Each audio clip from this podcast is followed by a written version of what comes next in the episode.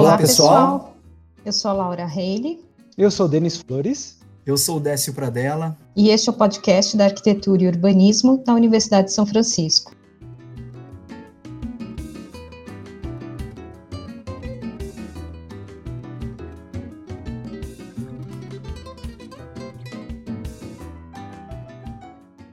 No episódio de hoje, entrevistamos o arquiteto e urbanista Lucas de Souza Ramalhães Feitosa, mestre em arquitetura pela Mackenzie com a dissertação Certificado de Acessibilidade em Hotéis na cidade de São Paulo, de 2004 a 2016. Lucas lembrou do tempo da graduação na Mackenzie, o estágio, o início da vida profissional com a abertura do próprio escritório e a pesquisa na área de acessibilidade na construção. Conversamos muito sobre acessibilidade, desenho universal e uma arquitetura mais empática, mas também falamos de futebol. Ou pelo menos eles falaram, eu não. Aproveitem essa conversa que desconstrói o Lucas todo sério da sala de aula.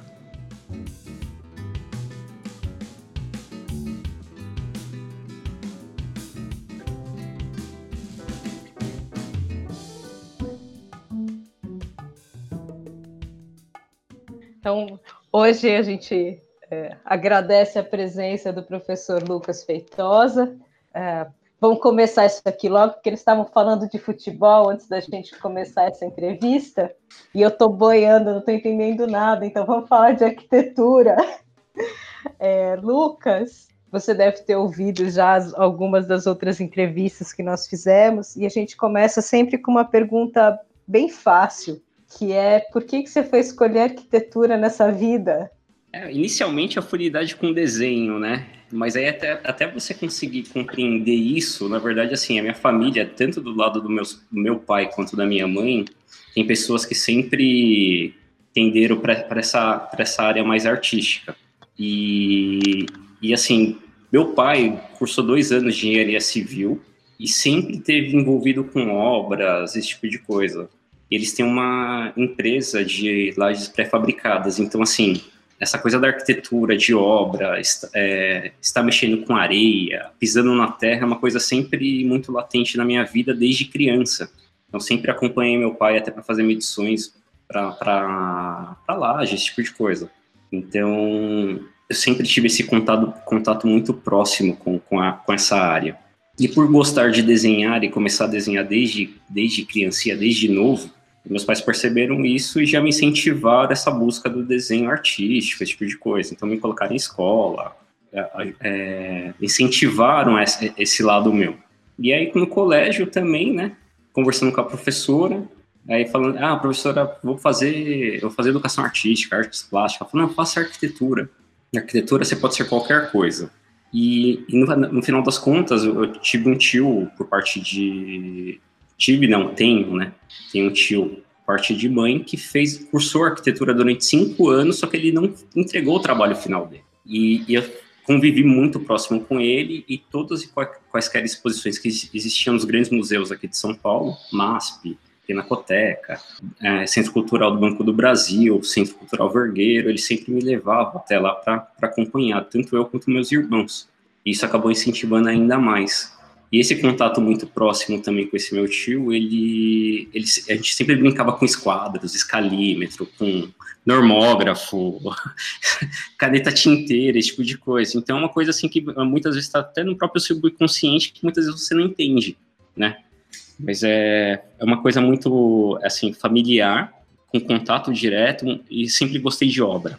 Então, aquela coisa assim, até mesmo quando estava no colégio, passava na frente de uma obra e se era um, eh, se era um caminho rotineiro meu para ir para o colégio ou para algum outro local, eu sempre meio que acompanhava a obra à distância também. Então sempre aquela coisa maluca, né?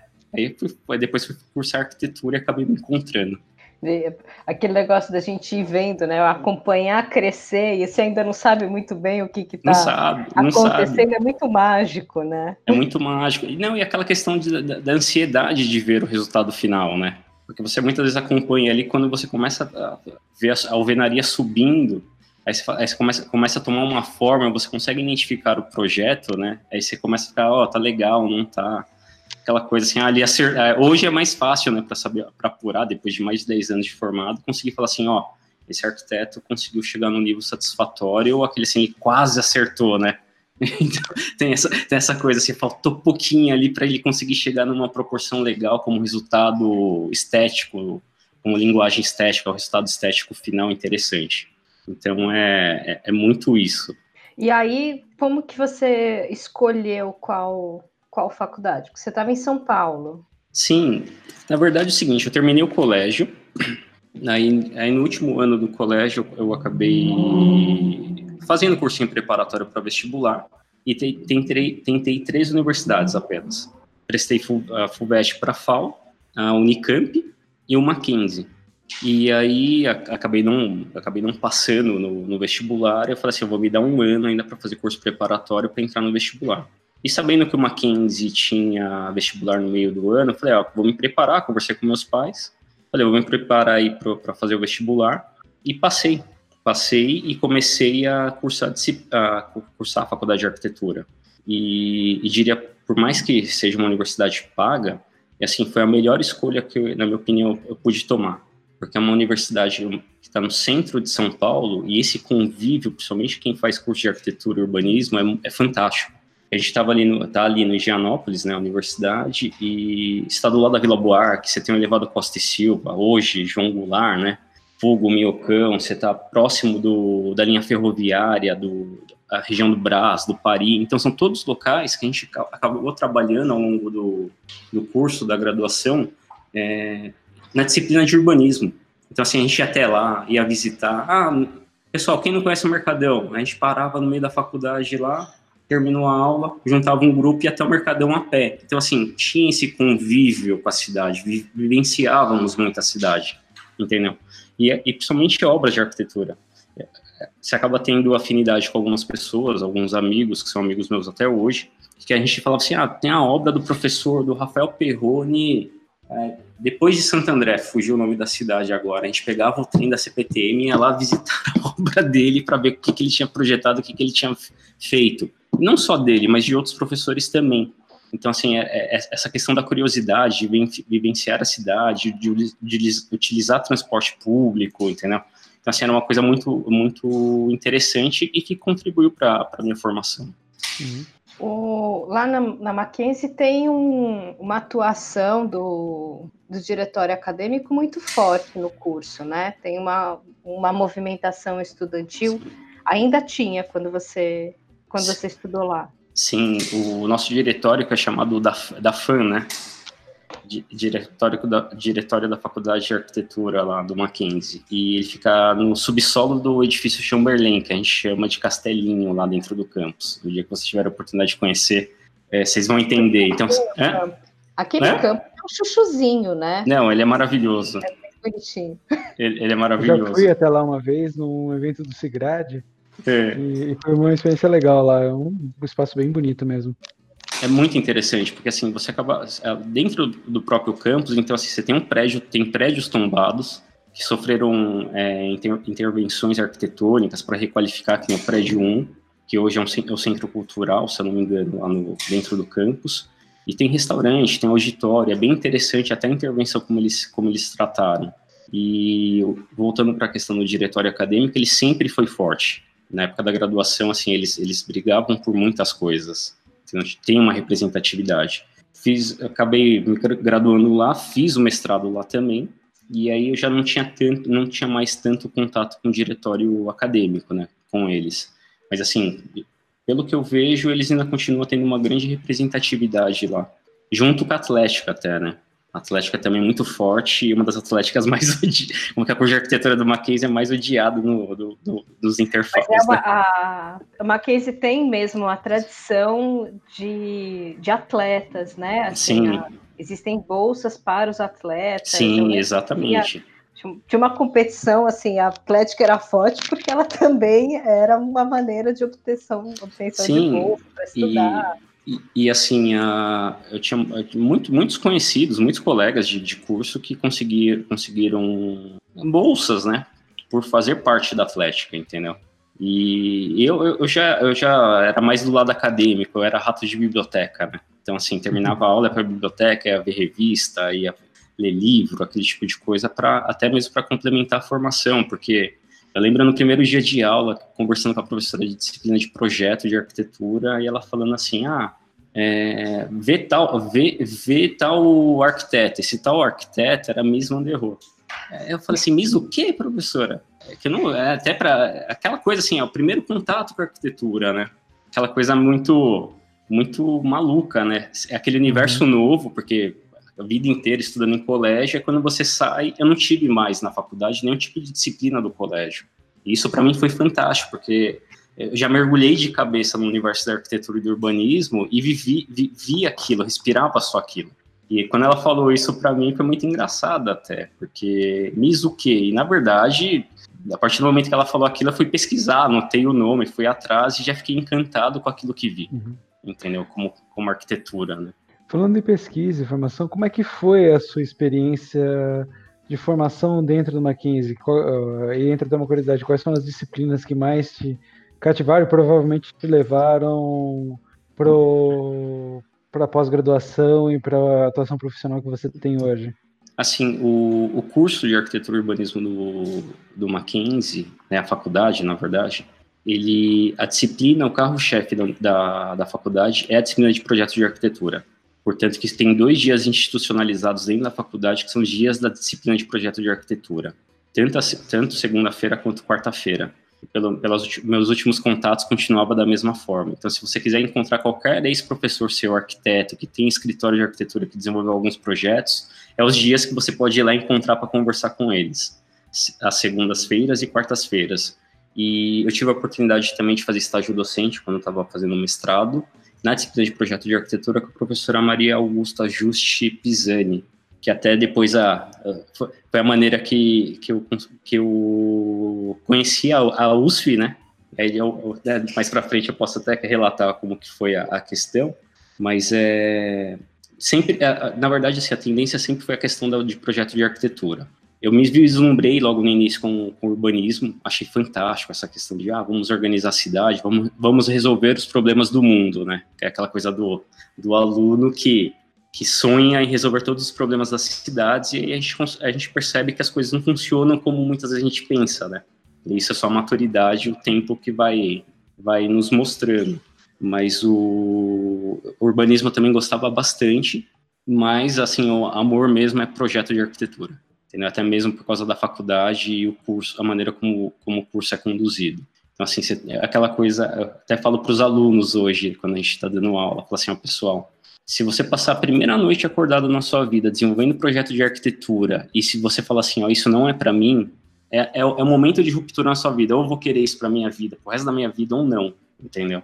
E, e, era isso que eu via na faculdade, porque eu tive muitos colegas que iniciaram a graduação comigo no primeiro semestre logo desistiram, entendeu? abandonaram, porque falaram, não, não quero isso para mim, não quero ficar passando noites, noites acordados. E foi assim do primeiro ao último ano, ou do primeiro semestre até o décimo semestre. Então foi uma, é, é aquela coisa assim, ou amo ou odeio, eu, eu amo até hoje, a questão do desenvolvimento de projetos de arquitetura, e, e me identifico muito com essa área. Já em relação à pesquisa deles, dentro, né, na minha empreitada acadêmica, né, na graduação, eu acabei estagiando em alguns escritórios de arquitetura, mas o estágio que mais é, me ajudou, importante aí no, no, período da graduação, foi o estágio que eu fiz na Prefeitura de São Paulo. Foi estágio que eu fiz na Prefeitura Regional de Santana, Tucuruvi, próximo até aqui de, de Guarulhos, né, município no qual eu resido, e, e ficava no caminho para eu ir para a universidade. Então, aquela coisa assim, além de conciliar ali, ó, ah, eu saio de casa, paro no meio do caminho e depois continuo para chegar na universidade, foi um foi um ganho para mim na época da graduação. Só que o maior ganho que eu tive estagiando lá foi ter o contato com a legislação, com leis, plano diretor, zoneamento, código de obras, o que pode, o que pode ser feito, o que, que não pode, e a maneira e analisar os projetos dos arquitetos para aprovar o projeto. Então eles protocolavam projetos de, de regularização de, através de anistia, é, é, projetos de, de aprovação, de reforma, projetos de, projetos de aprovação de obras novas. Então, assim, foi uma escola. E as pessoas às quais eu tive contato lá foram professores para mim. Então, assim, aprendi muita coisa e isso me deu suporte para continuar minhas pesquisas, tanto na, no mestrado e, e agora que eu estou pleiteando também o, o doutorado. E assim, dentro da, da minha área de pesquisa, eu acabo, acabei voltando mais a questões da acessibilidade arquitetônica. E o que é mais curioso é que esse, o meu ex-chefe do setor da aprovação de, da, da subprefeitura, ele me falou, Lucas, eu fiz um curso ministrado pela prefeitura na Secretaria Municipal da Pessoa com Deficiência.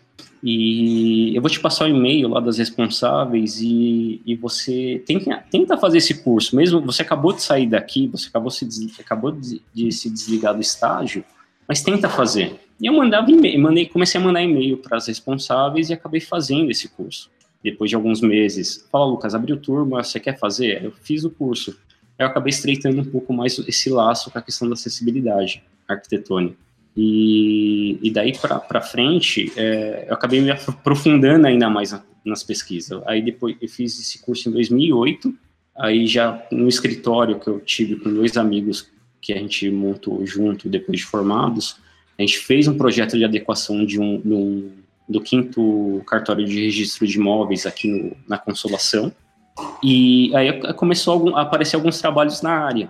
E aí comecei a trilhar esse caminho. Aí depois disso, em 2008, 2009, aí 2013 eu fui fazer, 2012, 2013 fui fazer uma pós-graduação em acessibilidade arquitetônica, um, um lato senso. Fiz essa pós-graduação, fui mergulhando cada vez mais, aí depois que eu terminei essa pós-graduação, aí eu encontrei uma ex-professora minha nessa pós-graduação, também do Mackenzie, falou, Lucas, vai fazer mestrado vai fazer tal curso. Aí eu me enveredei nisso, entendeu?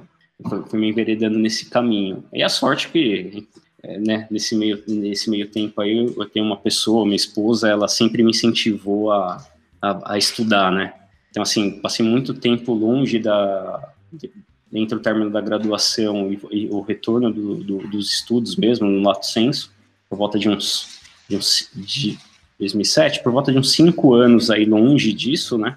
mergulhado ex exclusivamente nas coisas do escritório, né?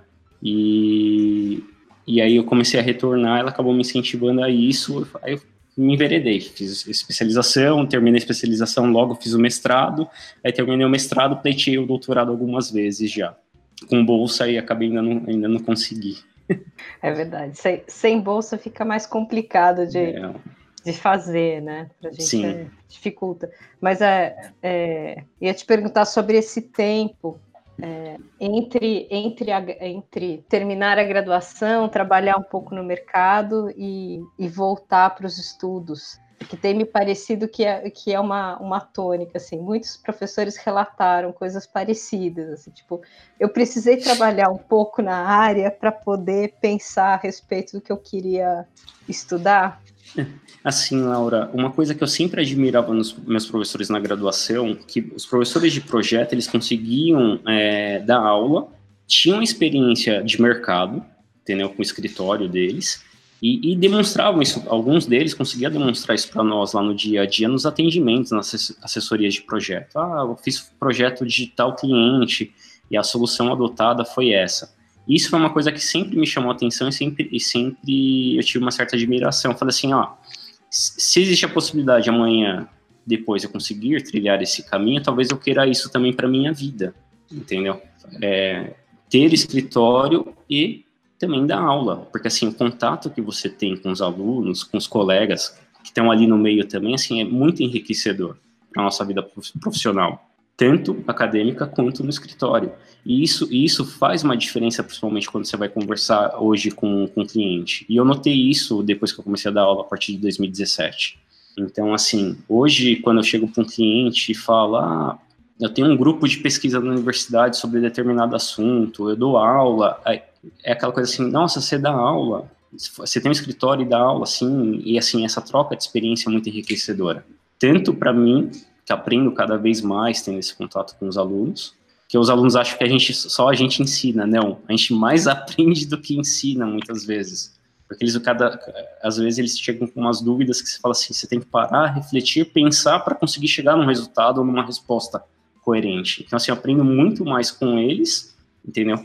em lidar com algumas situações para até transmitir, ó, dentro disso que você está tá apresentando para nós, talvez a linha de pensamento, aquilo que você tenha que seguir, seja isso, dessa forma. Se não for dessa forma, tenta talvez as outras maneiras, entendeu? Então, a, eu, eu, eu precisei também, essa coisa que você abordou, Laura, assim, eu precisei sim terminar um pouco, a, a terminar a graduação e, a, e começar a atuar. Eu também senti essa, essa, essa falta, né? Então, portanto, que eu terminei a faculdade em 2007 e já montei escritório com dois amigos. E a gente ficou junto durante dois anos, aí 2000, a partir de 2010 eu, eu, eu continuei empreitada individualmente. Mas, assim, foi enriquecedor, eu precisava disso. Precisava disso para aprender, né, ter, ter o contato com obra, é, não ficar só na prancheta, é desenhar o projeto, acompanhar a obra, acompanhar a execução, é, ter contato com fornecedores, ter contato com o cliente, principalmente, né? Que é, isso é uma outra coisa também muito interessante, que você tem, você tem clientes que consegue, consegue ter um poder aquisitivo muito melhor do que outros e que você consegue chegar, se aprofundar no, no, no projeto ali para muitas vezes até para mundos diferentes, mas assim, mundos diferentes, mas se, sempre seguindo aquilo que você acredita e a coerência que você você imagina, né? Mas é, é muito é, é, é, até é até engraçado falar isso. Eu, sabe, eu gostaria, é, por, curiosidade também, Lucas, que você voltasse um pouquinho mais na transição do, da, da, da graduação e, e, para a vida profissional. Enfim, como foi isso? Você termina o trabalho final de graduação e aí você disse que, junto com dois amigos, decidiram abrir um escritório. Sim.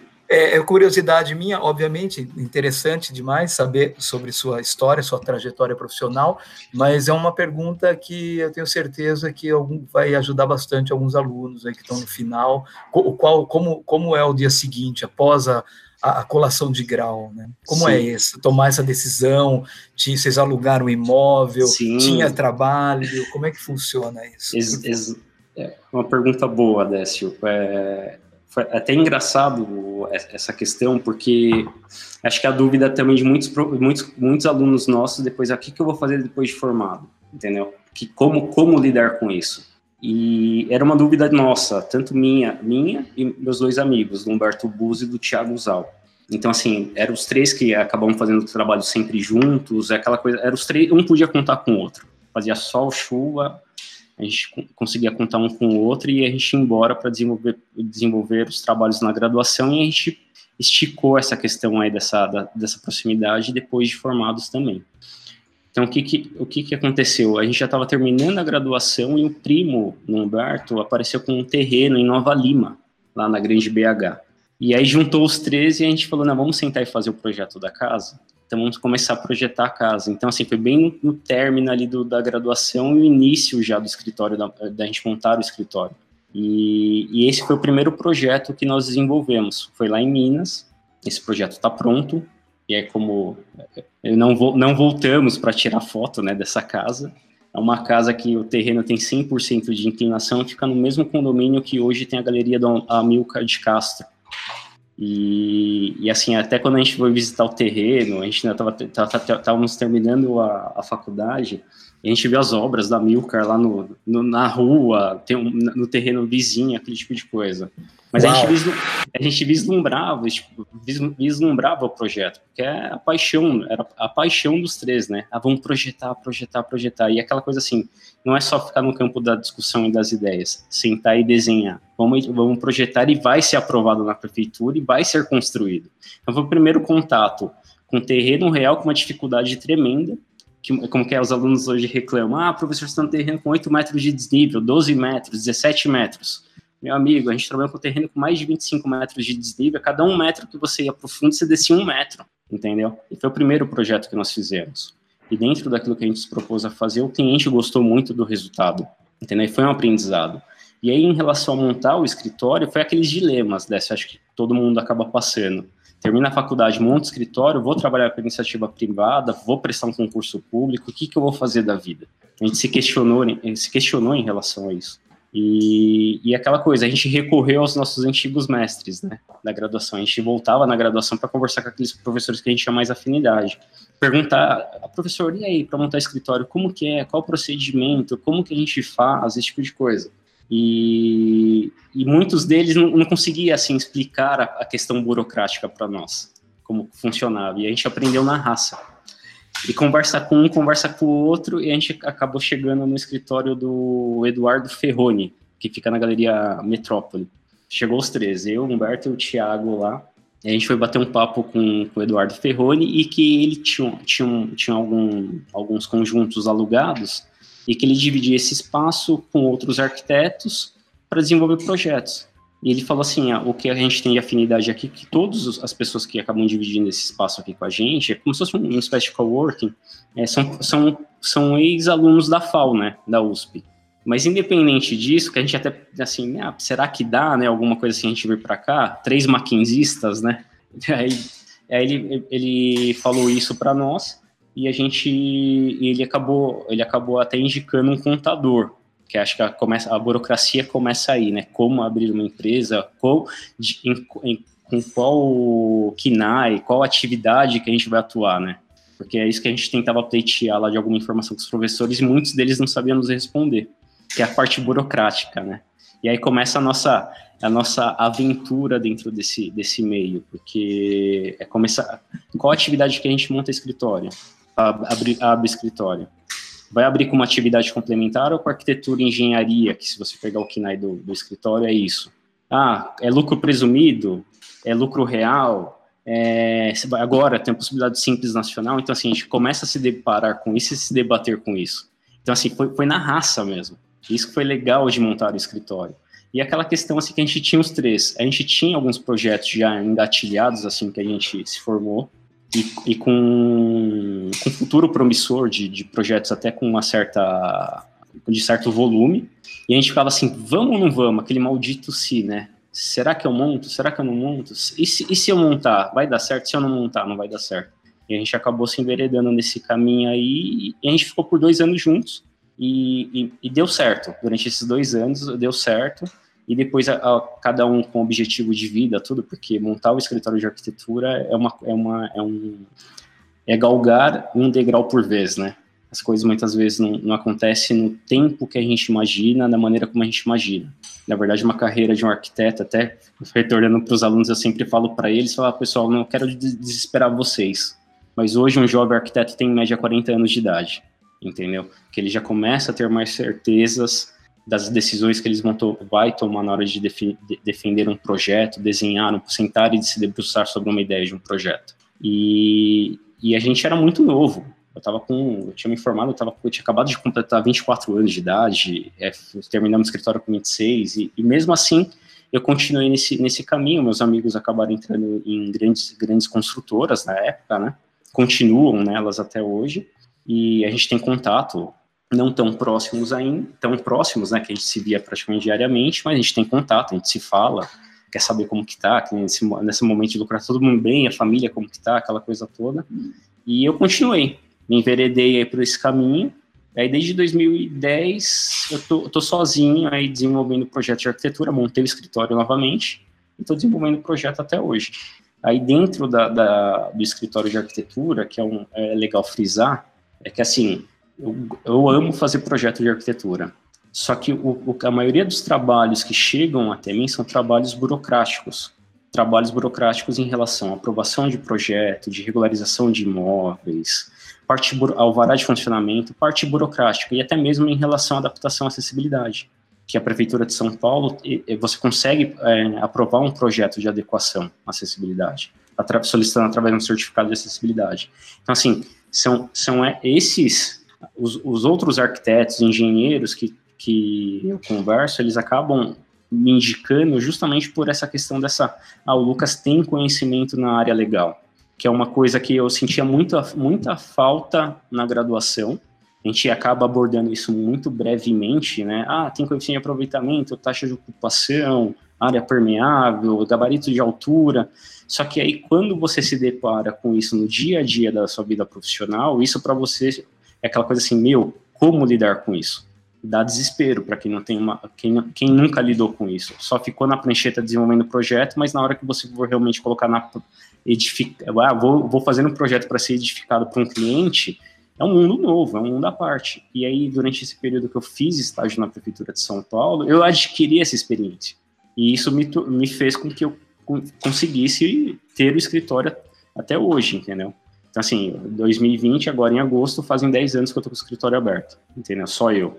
Então, e outra, nesse meio tempo também, acabei, acabei em, 2000, em 2010, acabei encontrando, assim, alguns engenheiros, né, de diversas áreas, por causa de um projeto que nós desenvolvemos em comum, e que esses engenheiros mais velhos do que eu, com muito mais experiências de vida profissional, é, me, instru, me instruem até hoje, posso dizer assim. São pessoas que se tornaram amigos meus e que me, e me ajudam tec, tecnicamente. Então, assim, eu tenho um, um, amigo engenheiro civil que fez o projeto da, da, da casa a qual eu projetei e, e, que eu moro, que já fez outros projetos para mim. Um engenheiro, um engenheiro elétrico que me acompanha em relação a toda a parte de instalação de, de ar-condicionado. O outro que acaba fazendo toda a parte de projetos complementares de hidráulica elétrica para mim, para os meus clientes e outro que cuida, ó, esse exclusivamente cuida para mim da, da parte de segurança, de AVCB, de aprovações mais específicas relacionadas a isso. Então, assim, é aquela coisa assim, terminei o escritório com os dois amigos e falei assim, agora eu tô sozinho, mas aí você sempre encontra pessoas que, pessoas ali que te ajudam de alguma maneira e faz com que você cresça cada vez mais, entendeu? Até mesmo como profissional, até falo com um amigo, um, um desses engenheiros que é amigo meu, que eu sempre falo com ele, assim, a partir do momento que eu conheci vocês, assim, é, eu tive um salto profissional dentro do escritório, porque eu aprendi muita, eu aprendi muita coisa técnica com vocês, que eles até brincam, ah, você não é arquiteto, você é engenheiro, porque todos, é, é até engraçado falar isso também, porque assim, eles falam assim, ah, todos, todos os arquitetos que eu conheço, que eu trabalhei, eu sempre tive problema, Lucas. Eles falam, eles relatam isso para mim. Sempre me deu problema, sempre, sempre tive problema, não sei o que lá e você é o único que, que você, consegue, você consegue entender de uma maneira a arquitetura e consegue também compreender as questões técnicas e construtivas e que a gente não tem problema. Muitas vezes você já chega com a solução, que nem, até esse próprio engenheiro civil fala para mim. Eu mandei o projeto para ele, já com o pré-dimensionamento da estrutura do projeto, com um detalhamento lá com, com a indicação do, dos pilares, da altura das vigas, nos, tanto no planta quanto o corte, esse tipo de coisa. E na hora que ele olhou, ele falou assim: Não, Lucas, tanto o dimensionamento dos pilares quanto das vigas, você já tem uma noção, tá? É isso daqui mesmo. Eu só vou especificar quantos quilos por metro quadrado, qual o perfil que você vai ter que adotar no seu projeto, entendeu? Então, assim, isso também é uma coisa que a graduação me proporcionou, porque, assim, fora a questão do projeto lá na, na, na faculdade, ela, ela também pega muito nessa questão da, da técnica, né? Técnicas construtivas. Então, eu tive uma, uma, uma, uma, é, uma disciplina que chamava Matec, Matec, né? Que também era uma professora engenheira que deu essa disciplina para nós, e ela sempre, ela sempre fazia, ó, oh, pessoal, vão participar da FEICOM, vão na, vão participar das feiras de construção, pegam, peguem catálogo, pergunte para os fornecedores. Então, assim, era, nós éramos aqueles estudantes que viviam nessas feiras, meio que apunhando as ideias do, do, dos, dos expositores, e, e saindo com um monte de sacola, um monte de catálogo para saber como, ah, como que é o processo, como que eu uso isso, como que eu uso aquilo, com amostras de materiais, esse tipo de coisa. E até por, por incentivo dessa própria professora, né, durante a graduação. E isso faz, faz uma, uma diferença. E assim, essa diferença eu, eu, eu sinto não só discutindo com esse engenheiro que é meu amigo, com outros engenheiros também. Então, assim, muitos engenheiros falam assim, ah, o que você está me propondo não é possível. Aí eu vou lá te tecnicamente e falo para ele, ó, a maneira como eu projetei aqui, eu pensei dessa forma, estruturando dessa maneira essa intervenção na estrutura metálica. Estou contando de um caso específico. E ele fala, não, não dá. Não dá, você vai fazer assim, assim, assim, só que eu, eu, não, eu não vou pré-dimensionar, entendeu? Porque eu, eu não tenho essa habilidade de fazer o pré-dimensionamento na verdade, a especificação desse pré-dimensionamento com tanta precisão quanto vocês. Mas eu sei que existe a viabilidade técnica de fazer isso que eu estou propondo como projeto. E esse, não, não dá. Aí aquela coisa assim, não dá. Aí depois ele fala assim, não, realmente, a maneira como você pensou tem coerência naquilo que você está falando e, e realmente dá para fazer isso. Então, assim, é, essa segurança é o, é o tempo que vai dando, né? Que é, é, é como que é, é você acaba adquirindo com o dia a dia, com a obra, lidando, desenhando o projeto lá na prancheta, desenvolvendo no CAD, fazendo, fazendo modelagem 3D e lidando no dia a dia ali com a obra, com o empreiteiro, com o empreiteiro. E aquela coisa, tentar ter o controle, né? Porque acho que a maior dificuldade hoje dos arquitetos, até por uma questão financeira, Muitas vezes a gente acaba desenvolvendo um projeto de arquitetura e muitas vezes a gente não consegue acompanhá-lo por questões financeiras, porque o cliente muitas vezes não tem dinheiro para bancar suas visitas, acompanha, bancar a sua administração de obra. E muitas vezes aquilo que você projetou passou horas projetando, desenhando. Aí só o projeto executivo de arquitetura deu 20 páginas de uma casa, entendeu? Mais o projeto complementar de hidráulica, de elétrica, de ar-condicionado, sonorização, irrigação, um monte de outras coisas é quando você chega na obra, o empreiteiro abriu uma vez aquele projeto e nunca mais abre. É quando você chega, você tem aquelas surpresas desagradáveis. Né? É, uma, é o dia a dia aí que a gente lida na, na vida profissional do escritório. É. Mas essa, essa, essa é, esse seu domínio aí da questão técnica no projeto, né, que você tem, a gente conhece a partir da, das suas próprias aulas, né, que você dá de projeto, enfim, que você está relatando agora é, na, na, experiência profissional, ela é, ela é uma carga também de, de, de tempo, né, de experiência de trabalho, Sim. mas também é uma característica forte da, do curso, né, da, da faculdade que você fez, o Mackenzie, né? O Mackenzie, nós que somos de fora, o Mackenzie sempre teve essa, foi conhecido por isso, por formar arquitetos de, de, de projetos. De projeto e, e, e, e com conhecimento da, de, de, estrutura, de infraestrutura, né, bastante forte. Faz parte uhum. também do perfil, pelo que a gente é, sabe, assim, de, e, enfim, né, e sabemos, assim, pela fama e, e, conhecendo também, né, alguns, vários, inclusive alguns mestres nossos, né, formados em, em, em, arquitetura lá pelo, pelo Mackenzie, né? Pela escola do Mackenzie. Né? Sim. Eu, eu, tive bons professores, viu, Décio? Tanto de projeto quanto de disciplinas técnicas, que era, a maioria das vezes eram engenheiros civis que, que davam essas disciplinas. E é uma, sim, é uma característica da, da, da faculdade. Da escola, né? Da escola, e a, até quando eu não, eu não, conhecia muito bem a faculdade de arquitetura e urbanismo no Mackenzie, até ah, pleitear e entrar para fazer, fazer a graduação, né? E aí, depois que eu vi, assim, ah, exatamente isso que você falou, assim, a, a, formação no Mackenzie, muitas vezes, dá, dá mais esse suporte técnico, de projeto e técnico, e isso era um diferencial até na hora da gente, muitas vezes, conseguir um estágio, entendeu? Tinha muito disso. Hoje, acho que não, não tanto, porque tem outras faculdades tão boas quanto também, mas naquele período a gente tinha essa questão. Ah, você é formado no Mackenzie. Eu tenho um, um amigo arquiteto formado em, em Rondônia, né? Eu já desenvolvi alguns projetos lá na região norte. Tenho família lá também. E, e ele até contou uma piadinha referente assim, ele, que ele fez arquitetura num, num curso lá e estava fazendo engenharia civil. E aí conversa vai, conversa vem, e falou, não, cara, você fez Mackenzie. Mackenzie, você tem técnica, você tem um monte de coisa. Ele contou até uma piadinha que eu não me recordo agora, que eu fiquei até assim, não, mas. Ele falou: não, a gente não tem isso aqui, eu tô aprendendo isso que eu tô falando para você agora, eu tô aprendendo curso de engenharia civil. Eu falei, mas eu, fi, eu vi isso na faculdade, né? Eu vi isso na graduação. Então, eu, eu, eu vivenciei de uma outra forma, né? Infelizmente, infelizmente cada, cada, cada graduação acaba tendo um foco, né? um direcionamento. É, eu acho até legal isso, hein? Sim. É, infelizmente, engraçado. De vez em quando, por exemplo, é, enquanto, como a gente agora há pouco, né, descobri que o, que o meu companheiro aqui de coordenação é corintiano. É. Isso que a gente estava conversando de futebol, né, Lucas? Sim, Décio, como então, que é? Esses making-offs são ótimos, viu? Um dia, se a gente pegar esse pessoal, demos muita risada agora há pouco. Sim, alunos, vocês que estão nos escutando, o professor Denis torce para o Corinthians. Então a gente já estava conversando nesse sentido. É. Mas, enfim, eu tô, da mesma maneira como acontece isso que a gente está fazendo agora com relação ao futebol, na faculdade também, né? Lógico, nós formados pela PUC, que temos Sim. um outro completamente diferente, falava, ah, porque os, os engenheiros do Mackenzie tem essa característica Sim. super esmero do desenho técnico, né? Nós não, a gente era um negócio hum. muito mais solto, mais voltado mais para humanas, para a teoria da arquitetura. Eu tenho. E assim, o. Mackenzie manteve, né, aquela formação é, de engenheiro, é... engenheiro arquiteto, ela se, ela se verdade, verdade, Laura. foi preservada ainda na, no currículo, né?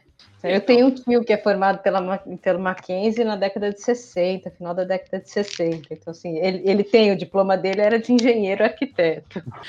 Eu, eu, Era uma época boa, eu diria, viu, Laura? E até, Lucas, antes de continuar, né, dando seu palinho, Décio comentou essa brincadeira aí, também Décio palmeirense que é, né, Palmeiras e Corinthians sempre tem uma rivalidade, né, o Décio esquece que eu não vou editar, mas eu que edito os podcasts, então poderia ter saído, mas não vai sair. mas... Sacana, Denis. O negócio tá pegando fogo aqui hoje, gente. Hoje tá bom, hoje tá bom. Então, eu queria só pra, pra, direcionar um pouco a, a conversa, Lucas, agora para a parte da pós que você comentou que você encontrou uma ex-professora que acabou te incentivando aí para pós. Então, quer falar um pouquinho sobre o mestrado, sobre essa onde que você fez, qual que foi o tema? E quem que foi essa pessoa que te deu esse pontapé? Falar, vai lá faz o mestrado. Você assim, não, tranquilo, Denis. Quando eu fui fazer especialização, né, o Lato Senso, o, eu, eu, fiquei pesquisando alguns cursos para fazer. É, vi, no, vi no Rio de Janeiro e vi também na, no Rio Grande do Sul, se eu não me engano, só não me recordo o nome da, das universidades.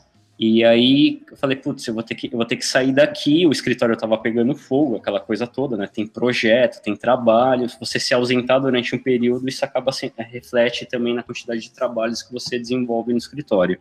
E aí eu abri um curso na universidade, na Uninove, aqui em São Paulo, de, de, de sobre acessibilidade arquitetônica, uma especialização. E nessa especialização, depois eu, eu vim a descobrir, quando fui fazer o mestrado, que quem a, ajudou a montar esse curso foi a professora Nadia Somek, que eu encontrei, encontrei com ela no mestrado. Só que dentro dessa especialização, a professora que eu encontrei que me deu orientação para desenvolver o trabalho final da especialização foi a professora Pérola Felipetti. E ela foi uma professora na, na graduação no primeiro semestre de urbanismo.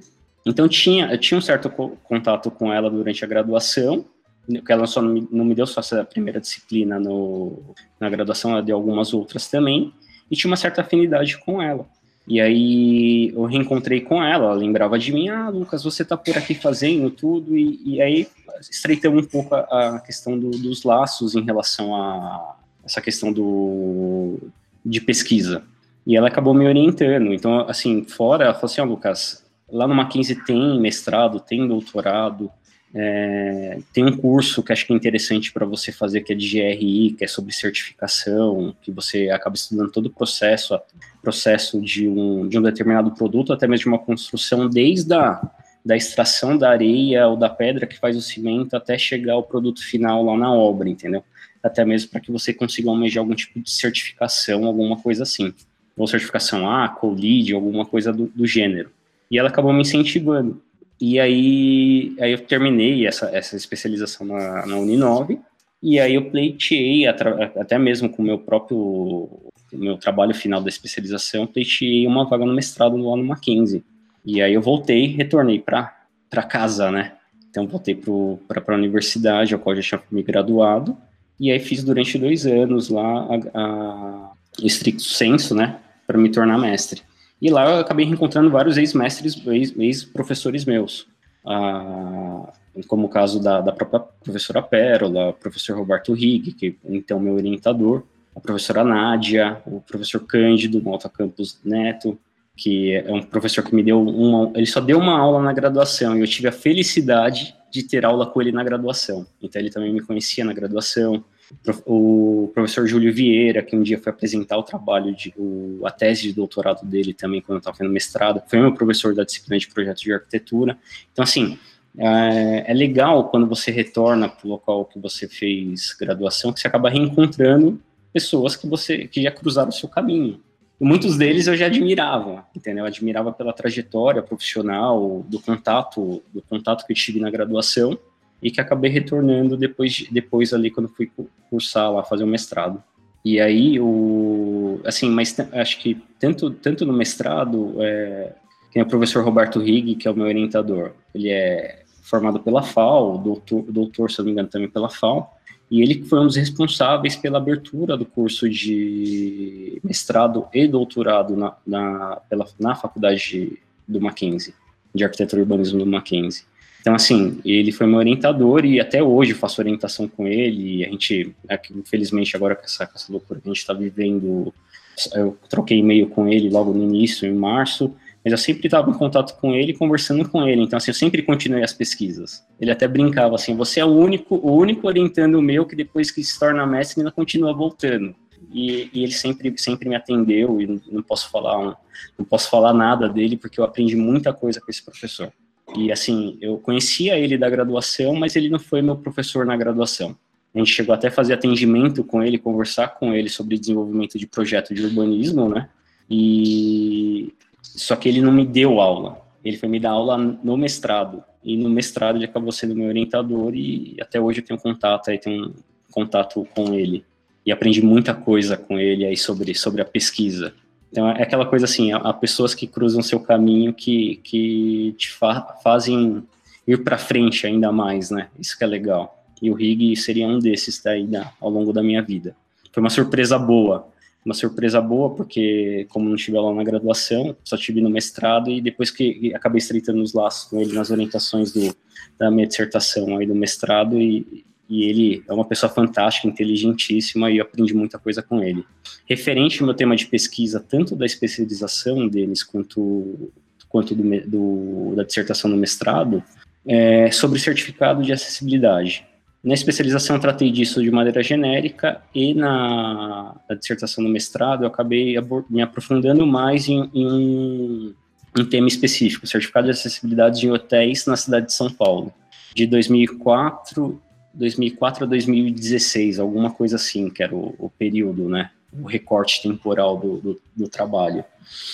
E acabei me aprofundando nisso nas pesquisas. Então, assim, eu tive que revisitar, como eu estou lidando com o certificado de acessibilidade, eu tive que eh, fazer um apanhado histórico sobre acessibilidade. Então, fui pesquisar isso mais profundamente, da origem, é, da origem contemporânea, né, dessa, dessa necessidade, né, dessa coisa mais atual. Então, fui pesquisar essa, essa questão, então, assim, fui me aprofundando cada vez mais nessa pesquisa e cruzar dados do IBGE para saber qual, qual, o grau da a quantidade da população com algum tipo de deficiência, é, comparar isso com outros países, comparar isso com sen, consenso. Chegou um momento de mudança da leitura do IBGE, né? Sim. O IBGE, os dados de, de 2000 e de 2010 leem a pessoa com deficiência de maneira diferente, né? Não, e assim, a, o que é mais engraçado, eu vou abordar isso, Laura, é, just, é a questão que até o meu orientador falou, Lucas, é muito estranho.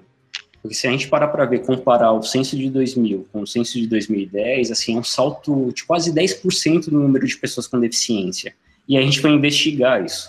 Pô, Lucas, vai atrás disso, porque assim, a gente, não, a gente não entra em guerra com ninguém, diferente de outros países. A gente não entra em guerra, a gente não, a gente não tem tantas baixas de, de, de militares, assim, entendeu? Por mais que a gente tenha a questão da violência urbana que contribua significativamente aí para esse, esse índice se elevar, mas assim, a gente não está em guerra com ninguém. Aí eu fui atrás dessa, dessa questão, porque ele falou assim, ele abriu, falou, Lucas, tem alguma coisa de estranho. E aí, na verdade, a metodologia qual, qual é empregado para fazer esse tipo de pesquisa que tinha sido alterado, entendeu?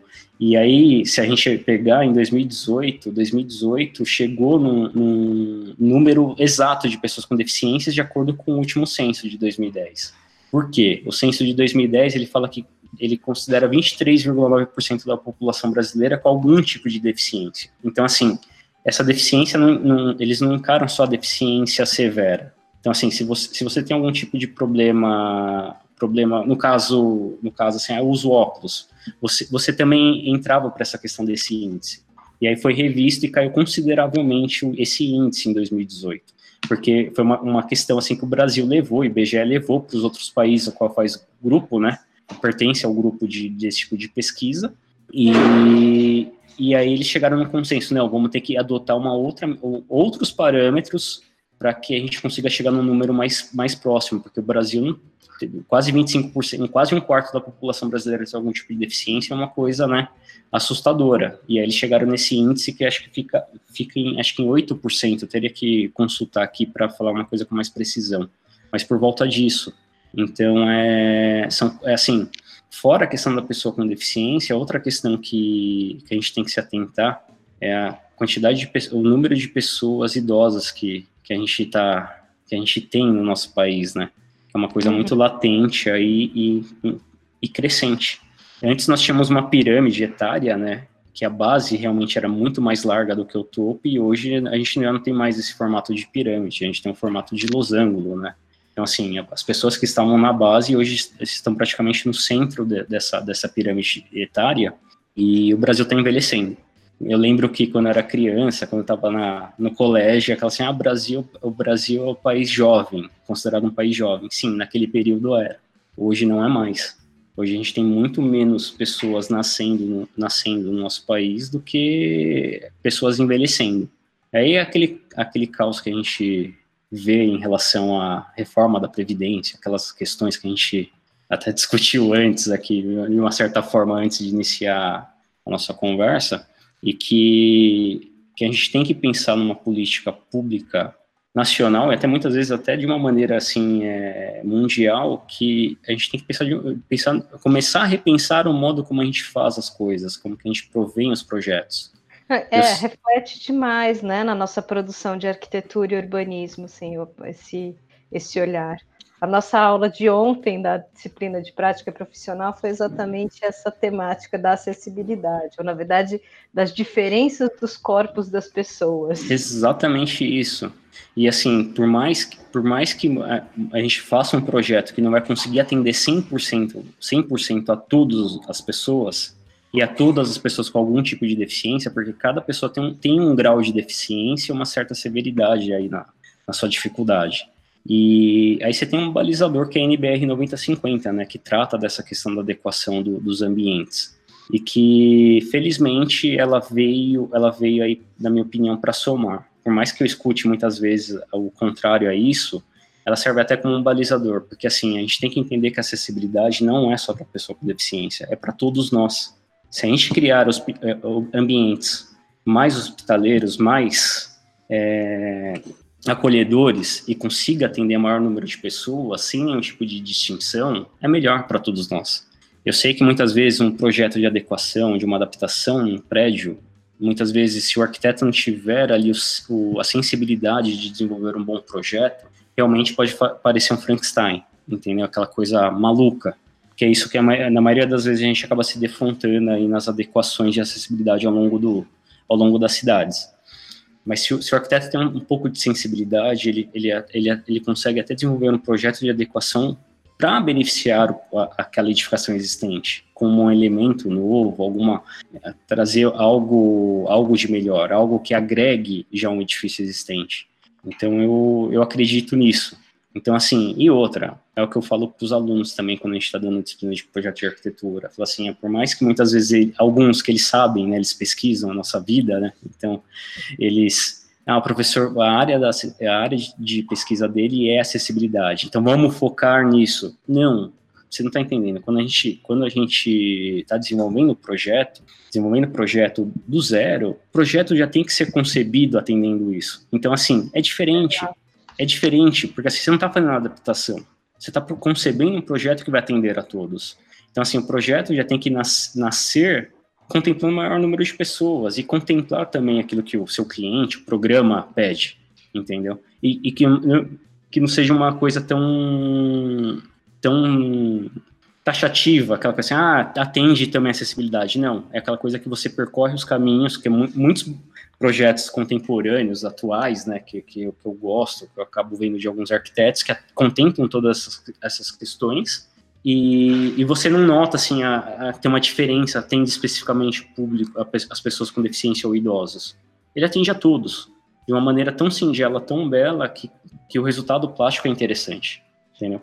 Acho que é, é muito isso, é, acontece muito isso aí no nosso dia a dia, e até mesmo em relação à questão assim de você mostrar para as outras pessoas essa possibilidade que acessibilidade que eu já eu me deparei né nesse ao, ao longo da minha trajetória de, de pesquisa acadêmica que muitos consideram que pós-ocupação até mesmo acessibilidade não não faz parte da arquitetura né?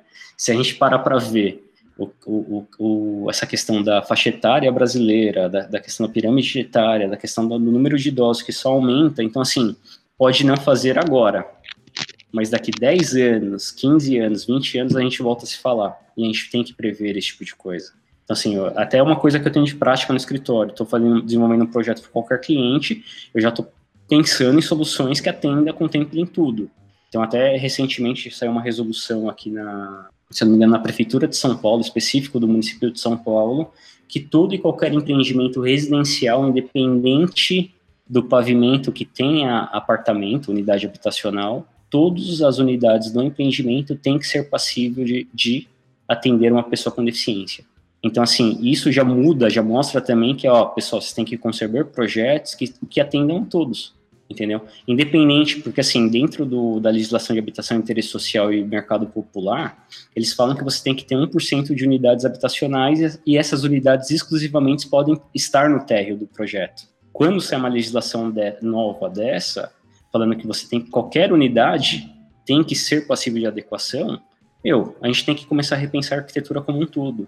Então, assim, espaços que nem hoje, eu falo, eu falo muito isso para os alunos, principalmente agora, para o pessoal que está desenvolvendo o projeto de arquitetura 6, que eles estão desenvolvendo o projeto de edifício multifuncional. Então, dentro disso, dessa loucura que a gente está vivendo da pandemia, e, aí, e esses empreendimentos recentes de 10 metros quadrados, 12 metros quadrados, 14 metros quadrados, a gente vai ter que começar a repensar essa realidade como projeto, como, como, como resultado.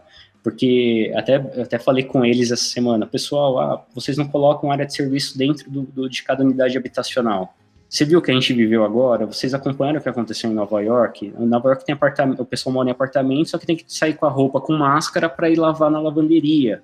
Será que não cabe também a gente começar a repensar os espaços, as dimensões desses espaços? Porque assim, eu tenho um tio que tem uma. Esse tio que eu falei no início, que fez arquitetura, que me, me levava, me arrastava para todas as exposições de arte, esse tipo de coisa. E ele me deu muito suporte porque ele mora do lado ali da universidade a qual eu, eu fiz, a qual eu fiz graduação. E passei muito tempo lá com ele. Só que assim, ele, ele mora numa kitnet de 30 metros quadrados. Hoje, assim, ele vivendo nessa loucura da pandemia que tem que ficar em casa, assim, o nível de estresse dele, de ansiedade, aumentou muito. Isso porque ele mora numa kitnet organizada, legal, 30 metros quadrados, e é só ele, entendeu? Não tem mais ninguém. Só que é, esses espaços menores acabam gerando a questão de problemas de estresse, entendeu? Então, assim, a gente tem que começar a repensar na, no modo como a gente faz arquitetura, como a gente desenvolve o projeto. E aquela coisa, né? Sempre tentar conceber projetos de uma maneira que, que atenda, atenda as necessidades humanas, né, do usuário final, que acho que tem muito arquiteto que acaba deixando isso de lado, né, não pensa como as pessoas vão interagir naqueles, naquele espaço, e, e é aquela coisa assim, ah, mas eu estou atendendo o que meu cliente está pedindo, que é a iniciativa privada, é o, é o mercado especulativo, capital especulativo, esse tipo de coisa. Então, aquela coisa assim, você tem que atender todos os requisitos, mas você também tem que fazer um bom projeto, entendeu? Independente do, ah, se você trabalhar só com o mercado especulativo, aí que a gente, a gente sabe os problemas que isso causa para a cidade, mas que você também precisa deles para também tentar demonstrar aquelas ideias e aquilo que você acha que é interessante como resultado final, resultado de projeto, de, de integração dos ambientes, de interação nos ambientes, da linguagem plástica, plástica final do, de produto, até que recentemente aí tem uma, tem uma construtora aqui em São Paulo, que se não me engano é de Pinheiros ou ali da Vila Madalena, que acabou contratando vários escritores de arquitetura, de arquitetura, de arquitetos que, que estão no nosso meio, para desenvolver projetos, projetos diferenciados do, do, daquela coisa convencional que a gente vê no nosso dia a dia aí, que, que infelizmente também a gente acabou abordando isso minha, muitos projetos de Minha Casa Minha Vida, né, do programa habitacional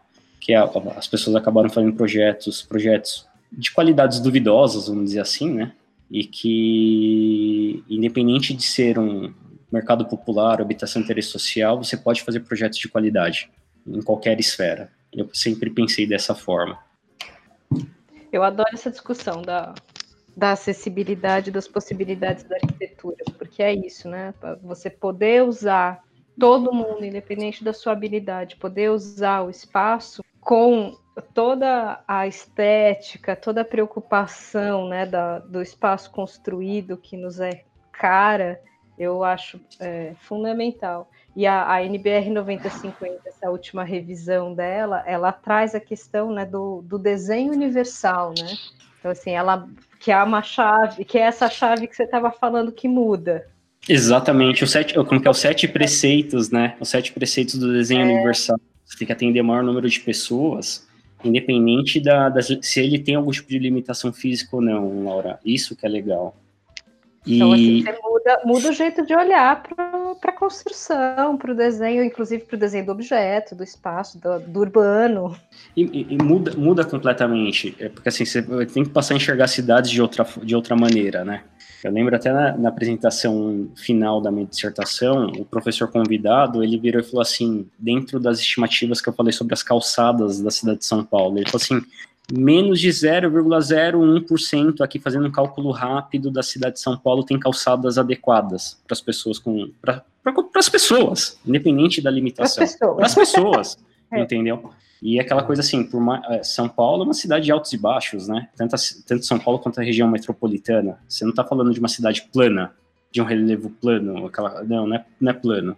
Você está entre serras, se você for para a zona norte de São Paulo, que é o local o qual eu tenho, eu tenho um escritório, que é Santana, você começa a altitude, tem a Serra da Cantareira, se você for mais é, descendo ali de Santana, Carandiru, Tietê, você está na planície do Rio Tietê, da várzea do Tietê. E aí você começa a subir de novo para o sentido espigando a Avenida Paulista.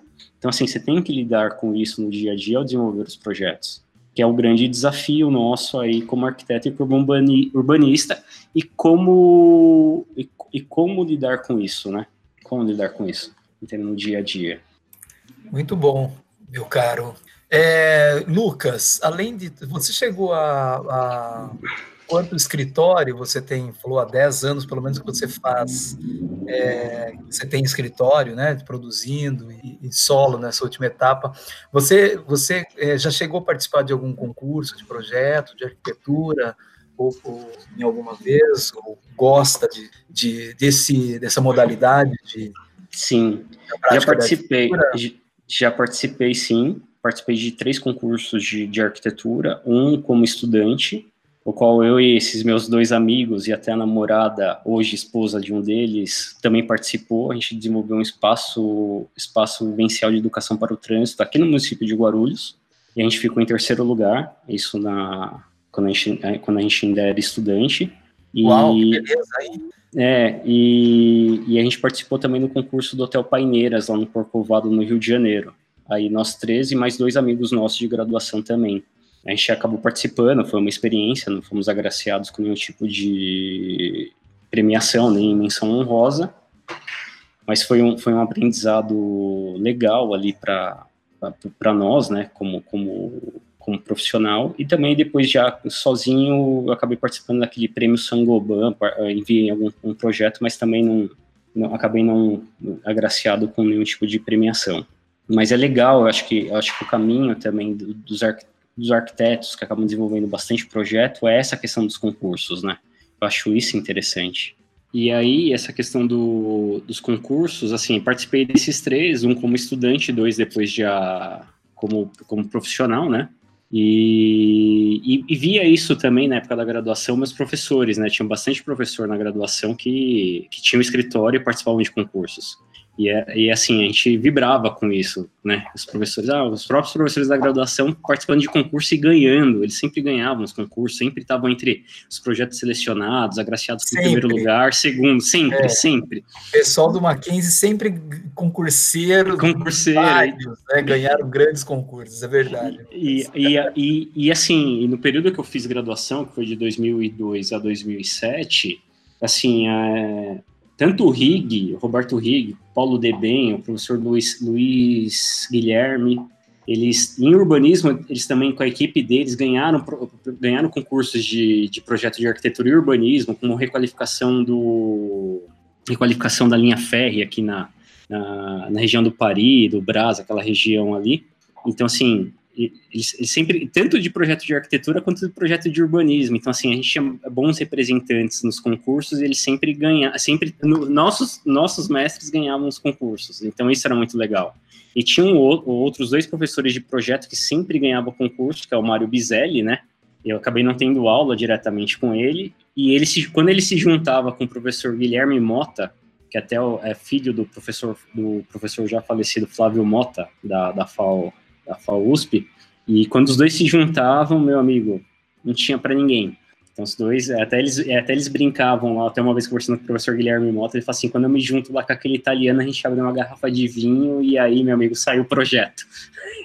e assim, então, e a gente tinha isso como referência, a gente ia conversar com esses professores pós os projetos, pós os concursos.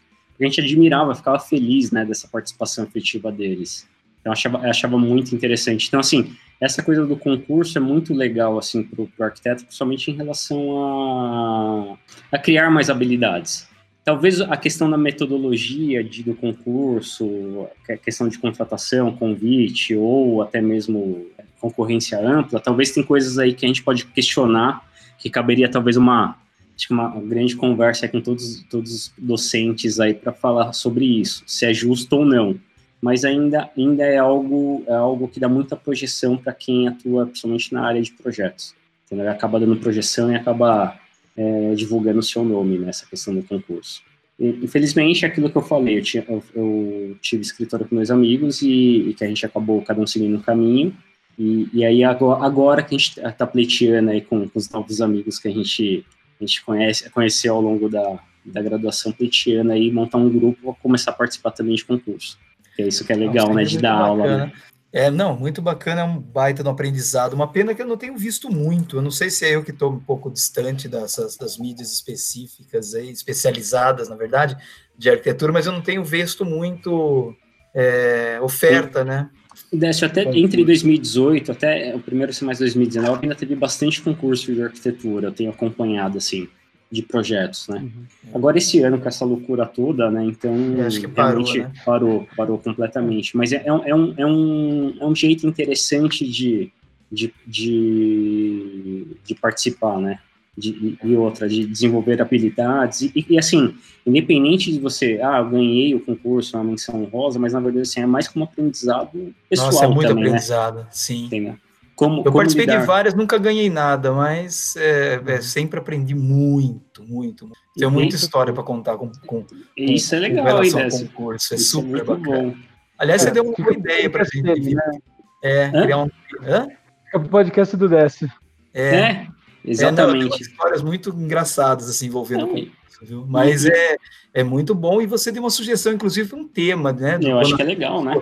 as entrevistas todas, a gente fazer um debate sobre o, os concursos públicos de projeto. Né? Isso é Sim. é legal mesmo. Porque assim, é, é, é, que nem assim, eu, eu, como que é, voltando para a questão, ah, vou abrir o escritório, como, como abrir, como gerir, aquela coisa toda, que até falou, já relatei para alguns alunos, assim, 95% do seu tempo é fazendo coisa chata, burocrática, e, e 5% que é você realmente sentar na frente do, do, do, computador ou se debruçar sobre o papel e desenhar, conceber o projeto.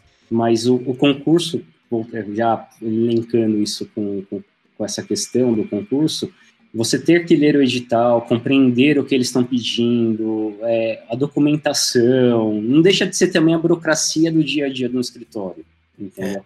Conseguir com, uhum. compreender tudo isso que eles pedem para que você consiga, né, participar e, e, aquela coisa assim, eu estou habilitado a participar desse concurso. Você entregou todos os documentos necessários é, para que que é, que é, uma das coisas é uma das coisas que a gente acaba incentivando também os alunos na, na disciplina pessoal quando a gente passa um roteiro para vocês como fazer o projeto como tem que ser mandado os arquivos como ainda mais agora que a gente tem aula remota como vocês têm que submeter os arquivos para nós é para que vocês sigam mas não é que assim ah, o professor é chato a questão acho que não é essa a questão assim o dia a dia profissional, ele exige esse tipo de postura. Quando você vai lidar com cliente, com fornecedor, ou quando você vai participar de uma concorrência pública ou de participar de um concurso de, projeto de arquitetura. Uhum. E se uhum. você deixa de entregar alguma coisa, você não está habilitado, por mais que o projeto esteja bom, faltou um documento específico, você não, não participa mais daquele concurso. É. Entendeu? Com certeza. Então, assim, assim aquela... como você é. Não, é assim, assim como você é, não, não, não, ler atentamente o edital né, e, não, não, e não souber interpretar exatamente, você, você erra um, um, ponto ali, não atende algum quesito ali do edital, você está desclassificado, né? É. O projeto está desclassificado. então, Lucas, Desculpa, pode, ter, pode falar. E assim, e sempre ficar atento aos pormenores, né? É, os isso. pormenores do, do, do, da, das, das, diversas questões ali, das dúvidas que surgem com a leitura digital. Uhum. Sim, é sempre atento, né? Sempre atento uhum. aos detalhes, porque como que é, os detalhes fazem to total diferença, tanto desde a leitura do documento até em relação ao projeto de arquitetura, até né? o projeto, exato. Tal coisa assim, aqui eu, não, aqui eu não vou dar o tratamento devido, né? No, no, tratamento legal em relação, porque ninguém vai ver, mas não. É aquela coisa, você tem que conceber de uma maneira que seja interessante, que você consiga finalizar tudo, até aqueles cantos que teoricamente ninguém vai ver. Uhum. Lucas, aproveitando então, mudando um pouco de áreas e já bem que nos encaminhando para as reticências do nosso podcast, né? A Laura não gosta muito que a gente fale do, dos pontos finais, mas sim as reticências, né? Porque a gente vai voltar a convidar vários de vocês, passa por todos, acho que de novo, né? Para fazer podcasts temáticos em cada área, em cada pesquisa, para a gente abranger mais temas, abranger mais conversas de arquitetura, né? É, entrando nessas reticências, a gente sempre faz uma perguntinha para todos que a gente está entrevistando, né? Quem que é o Lucas? Quem que é o nosso colega aí? Fora do, fora do escritório, fora da sala de aula? Qual, que que é, quais são os seus hobbies? O que, que você gosta de fazer fora da, da arquitetura? E aí até uma curiosidade que surgiu aí. Tem algum apelido? Apelido? Aham. Uhum. Ah, assim, se eu falar os apelidos que eu soube que os alunos me deram, vai ficar ruim aqui, né? Só se você editar, eu posso até compartilhar os três apelidos carinhosos que eu tenho, que eu sei. Não, mas tem um apelido que nos contaram que parece que é legal. Parece que é legal? Não, não esse, foi, esse, esse que lembrou a gente foi um colega nosso é. da, de, de docência aí. É, começa com Mar e termina com Celo o nome dele. Marcelo? o, Ma professor Marcelo. Não, o professor Marcelo é fantástico. E, e, e, assim. O Marcelo nos lembrou de Lucas Skywalker. Por quê? Ah! Esse foi um outro colega nosso que, que me deu. Que é o Jedi, né? Porque que o Marcelo já fez a entrevista, não vai nem dar tempo, você não vai nem conseguir se vingar, viu, Lucas? Não, não, não, mas não tem, não, não tem problema, eu gosto muito do Marcelo, mas foi, foi, até um outro professor que já fez entrevista também que me deu esse apelido. Ah. Foi, o professor André, Lucas ah. Skywalker, né? Um dia eu tava com uma, eu tava com uma blusa minha, ela meio é, costurada em, em, diagonal, assim, lembra, né, a, a roupa do, do dos Jedi.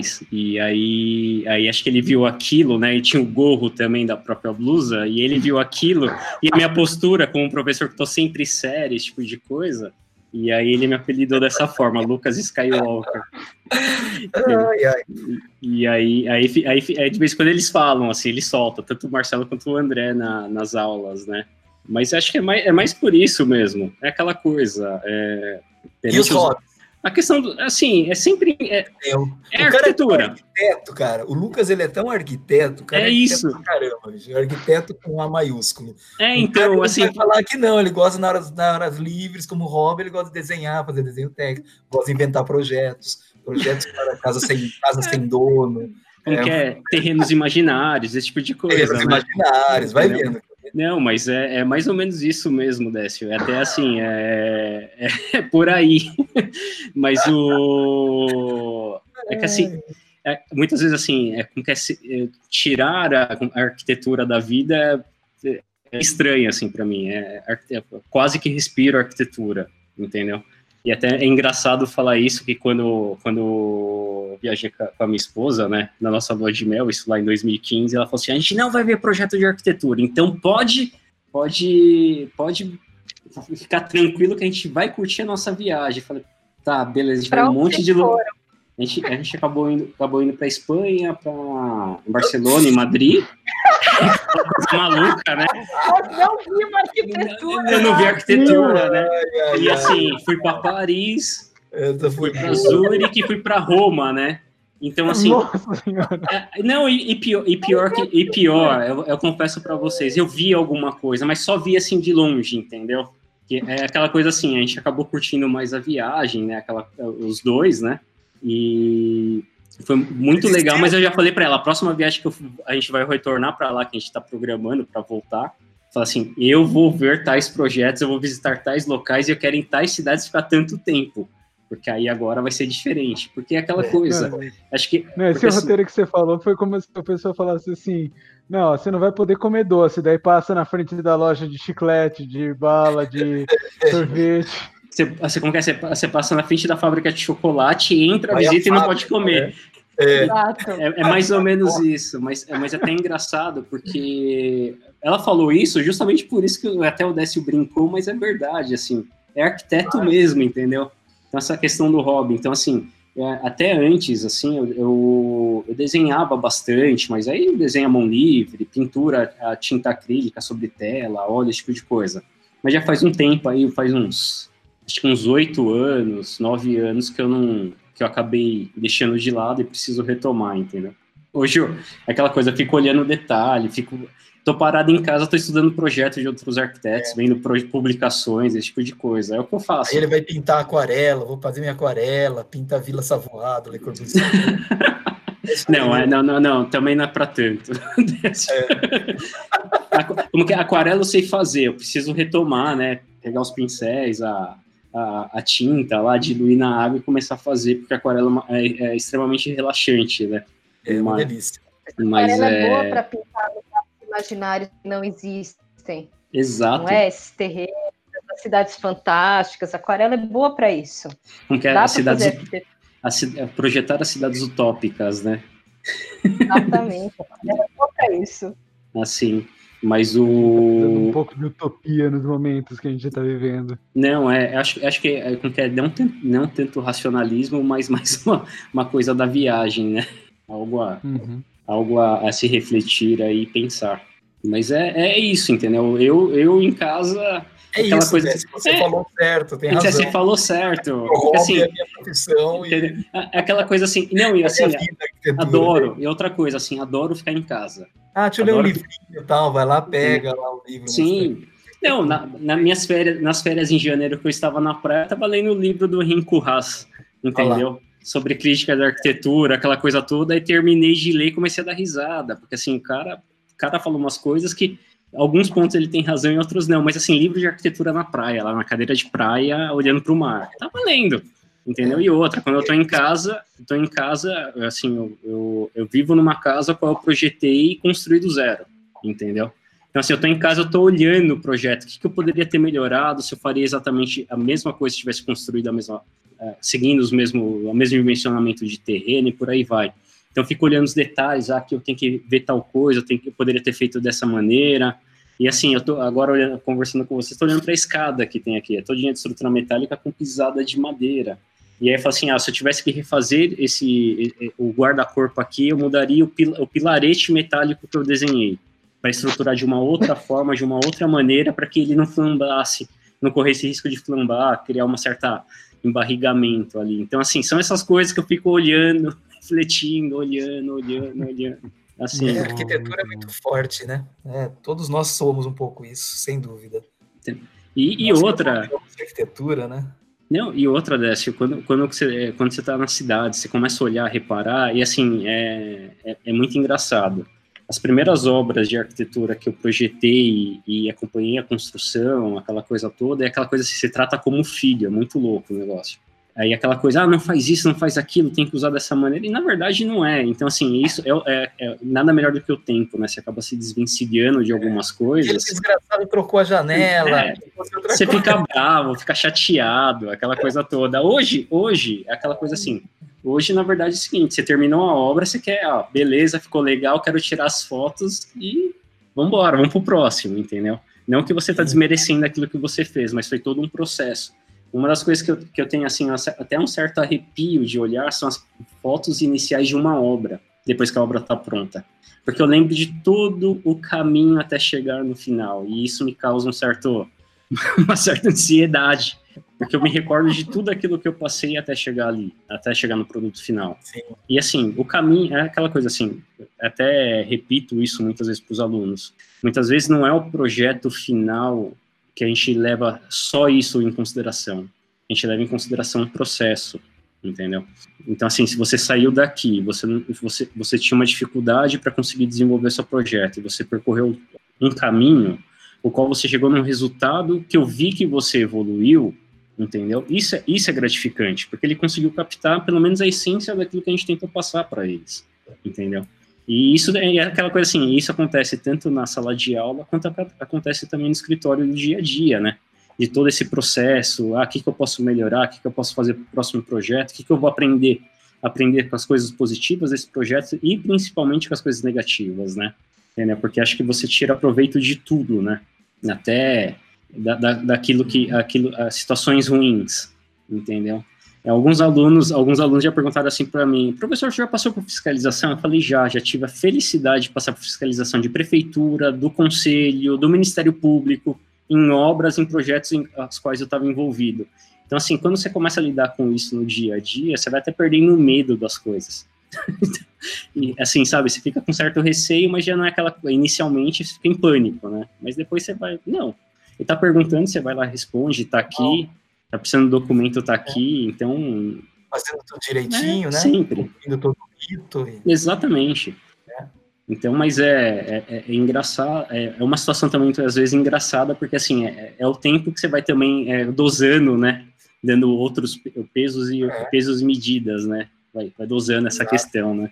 Ô, Lucas, e para encerrar então nessa bate-papo, porque daqui a pouco nós vamos para três horas de entrevista e, e olha, para mais, né? Gostoso, tá uma delícia o papo. Contar aí uns 40 minutos, né, de, de, de aquecimento, uhum. a gente vai para quase três horas. Mas gostaríamos que você deixasse um recado para sua alunada. É... Uma mensagem para eles. Uma mensagem para eles? É, qualquer que seja. Eu, eu, eu vou falar principalmente da, da, da atual situação que a gente está vivendo, né? Então, assim, é, eu vejo que muitos deles assim estão com um grau de ansiedade muito muito elevado. Até mesmo por, por essa questão das aulas da maneira como a gente está conduzindo as aulas nesse momento. E assim é, é, ter calma. Ter calma que tudo isso vai passar. Arquitetura arquitetura e urbanismo nunca foi um curso fácil de fazer. Acho que nenhum curso independente da, da, da, do nosso curso em específico é um curso simples de se fazer desde que você tenha empenho e dedicação entendeu? Então assim por mais que, que, você, que eles sintam algum tipo de dificuldade, vivencie situações que sintam sinta, sintam mal, é, eu sempre me coloquei à disposição para todos eles. Vem conversar comigo, vamos, vamos resolver essa questão, vamos, vamos desenvolver o projeto, porque a maioria das vezes é da disciplina de projetos, tanto, tanto de urbanismo quanto de projetos de arquitetura, e tentar transparecer essa tranquilidade. Mas é, como, como, assim, acho que até pelo meu jeito, a maneira como eu, como eu lido, sempre talvez muito sério, né, até mesmo para falar, falar isso para eles em sala de aula, muitas vezes eles acham, podem achar que isso é, ah, o professor está falando isso, mas o professor é bravo, aquela, sabe, aquelas impressões que tem, porque muitos, muitos não me conhecem realmente, né, a gente conhece ali do dia a dia do contato acadêmico, mas não sabem realmente como, como que eu lido ali no dia a dia da minha vida pessoal, mas eu sempre me coloquei à disposição porque, assim, é, eu amo o que eu faço, entendeu? Eu, eu gosto muito de projeto, sempre gostei e se, sempre curtir o processo, por mais que muitas vezes ele pode ser árduo e doloroso, muitas noites em claros, mas, assim, o resultado final sempre me, me, me satisfez de alguma maneira, entendeu? O projeto, o desenvolver em si do projeto. Tem alguns projetos é que eu falo para eles também. É, eu lembro muito do, do, meu período de graduação, assim, das aulas, das, das, disciplinas, e acabo falando muitas vezes o que eu vivi no, no momento qual eles também. Até para eles saberem que aquela dificuldade que eles estão enfrentando não é, mesmo, não é uma dificuldade que ah, o professor nunca passou por isso. Não, a gente passou por isso, muitas vezes até situações um pouquinho mais complexas do que o que eles estão passando.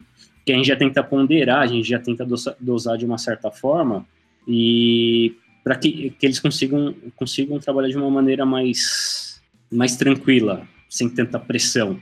Mas, assim, não desistir nunca, né? Porque se, se é isso mesmo que você quer para sua vida, ser um arquiteto urbanista, é ter perseverança. Acho que essa palavra é que melhor define aí, ó, acho que a, o curso, a faculdade, de, de arquitetura e urbanismo. Perseverança porque é aquela coisa, é trabalho de formiguinha. Você muda aqui, muda ali, muda ali. Quando a gente vê, a gente consegue mudar num todo e a gente consegue muitas vezes transformar de maneira direta ou até indireta a sociedade, as pessoas, a maneira como as pessoas lidam ali no dia a dia no, e principalmente nos espaços, entendeu? Então, assim, tive grandes mestres, grandes mestres na graduação que sempre relatavam isso. E acho que um deles que sempre falava essa questão das pessoas utilizarem o espaço é o professor Luiz Teles. E, e ele, ele, ensinou muita coisa assim referente ao projeto, porque ele via projeto com amor e mostrava, demonstrava isso para nós quando dava disciplina. E a maneira como a gente conduzir um projeto, desenvolver um trabalho e assim a questão dos pormenores que a gente ia enfrentar, ele sempre ele sempre levou de uma maneira de uma maneira mais suave, mais tranquila para que a gente não desistisse, entendeu? Não desistisse e para que a gente continuasse. Então aprendi aprendi muito com, com, com eles, né? Com a experiência, a vivência deles e a maneira como eles conduziram, e eu tento transmitir de uma certa forma também para pro, os alunos, entendeu? E para que eles consigam aí é, continuar né, o curso e chegar, no, chegar também no resultado satisfatório. Eu sempre brinco com eles, que eu já escutei algumas vezes, professor, o que, que você quer do meu projeto? Falei, não, não quero nada, só quero que não você é isso, faça, né? não é isso, eu quero que você faça não, o seu... Não vá por esse caminho, né? Não é esse caminho. Eu quero que você defenda o seu, seu projeto, Exatamente. me contraria, me questione, né? Exatamente isso, Décio. Muitas vezes, assim, é, eles querem fazer uma coisa para me agradar e, na verdade, não é para agradar. Eles têm, eles têm que percorrer um caminho, entendeu? Existe um processo ao qual eles têm que, têm que, é, têm mesmo que porque muitas vezes são dois ou três professores e eu sempre falo, são, somos todos formados arquitetos e urbanistas, mas cada um é um, somos totalmente diferentes, muitas Exatamente vezes, isso. Né?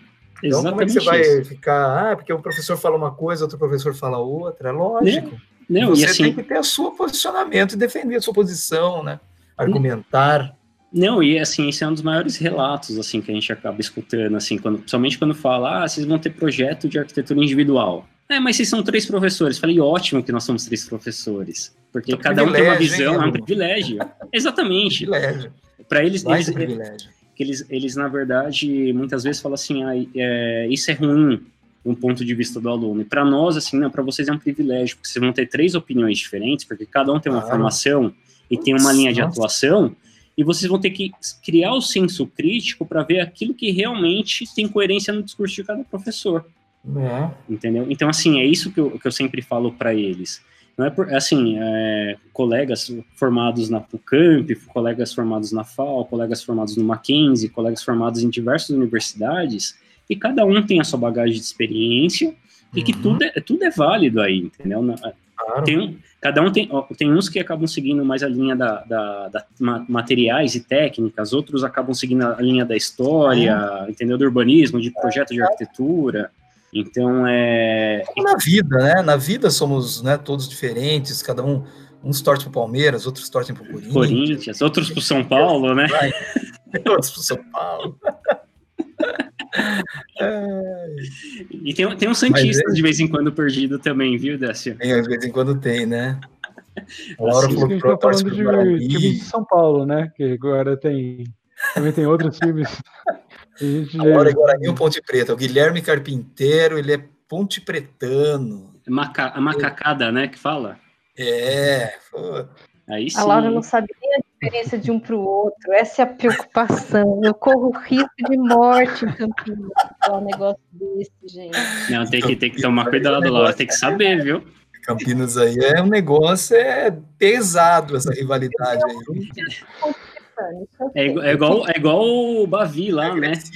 Bahia e é. Vitória também, você tem que tomar cuidado, porque senão. Eu acho, eu acho, que, eu acho que Campinas, ela, a rivalidade é maior do que do que nossa aí de São Paulo, essa que a gente fica brincando, uhum. Palmeiras e Corinthians, etc. e tal. Campinas uhum. pega essa rivalidade e, de fato, são tratados como inimigos. Uma grande besteira, mas, mas é isso. É, mas, então, assim, tá deixando muito claro, eu não, não compactuo no futebol, entendeu? Eu não entendo essa coisa, então nem adianta me. Deixa me quando voltar, quando voltar ao normal, Laura, nós vamos, nós vamos levar você no estádio. Não tem umas arenas bonitas, tal, nós vamos combinar, a gente vai assistir junto. Não, ir, ir para arena para ver o estádio, ó, eu topo, para a gente passar. Vai no estádio, você nunca foi no estádio? Eu tô, eu tô precisando fazer uma visita técnica de dois estádios aqui em São Paulo para visitar, porque tem, tem projeto, todo mundo fala, vai ver. O estádio do Corinthians é muito bonita. Eu é, então. o estádio do Corinthians, a, então. a arquitetura dele é muito bonita, é um dos mais bonitos que eu acho. Entendeu? O estádio. Nunca fui, não sei como é que funciona. O do Palmeiras já fui algumas vezes na arena. A, então. A é fantástica, é, você coloca, é emocionante. Isso você vai gostar. É bom, mas para show vale. Não, para o futebol é bacana também. Uma das coisas mais legais, Laura, não sei se você já foi assistir algum jogo, já foi assistir algum, ao estádio, é uma delícia. Eu... Uma das coisas que eu acho mais legal é a vibração da torcida. Muito mais legal do que os caras jogando futebol lá embaixo. O grito, os cantos. Não, é exatamente, é, é diferente, né? Palmeiras o negócio tem uma potencializa isso, é muito bacana. Uhum. É eu A arquitetura não é tão bacana, mas. Hum? Eu fui no museu do futebol ali no Pacaembu. Ah, eu não fui ainda. Legal, é legal. Eu preciso parar ir lá também. Também Mas vale. o assim dessa dessa da, dos estádios, né? Tem que visitar tanto a arena do Corinthians, o, o do Palmeiras também e aí tem a vantagem, né? O time qual eu torço projeta do Vila Nova Artigas, né? Então. Ah, sabia! Então, assim, é. Né? É lógico, né? Então, assim, não preciso nem falar muito, né? Então... Olha, o, o, Lucas, muito bom. Isso dá outro podcast, a discussão sobre os estádios, que a gente está falando aqui, o melhor projeto. Isso, isso, isso dá outro podcast. Dá, dá, dá outro podcast, exato. Mas, clubismo eu... e sem torcida. É. é. Muito bom. Mas assim. legal, esse foi o primeiro que a gente inseriu esse tema. Podemos fazer um outro também só com isso, né? Fazer um levantamento do, do, do, do nossa equipe, né? Quem torce para quem. Mas, a Lucas, olha, ótima entrevista, foi muito legal toda. Foi muito Sim, legal toda essa parte aí. A gente deu umas tergiversadas, né? Umas, umas tangenciadas tema, mas foi, nossa, foi muito prazer, muito bom fazer essa entrevista, né, Laura? Né, Dessa? E muito bom. Então, agora é a gente dizer o, como diria o pessoal dos Looney Tunes, né? Dizer, ó, até logo, pessoal. Até logo, pessoal, né? Até mais velhinho, né? Até mais velhinho. E falar, cara, prazer, muito prazer em vê-lo, muito bom ter compartilhado esse tempo com você aqui para nessa entrevista. E ficamos por aqui, então, pessoal.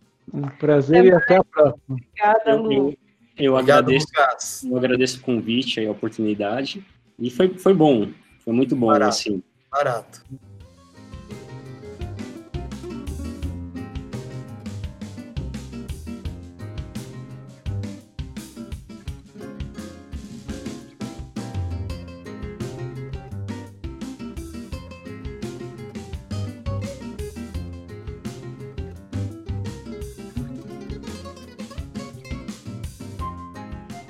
Vamos conhecer outros profissionais?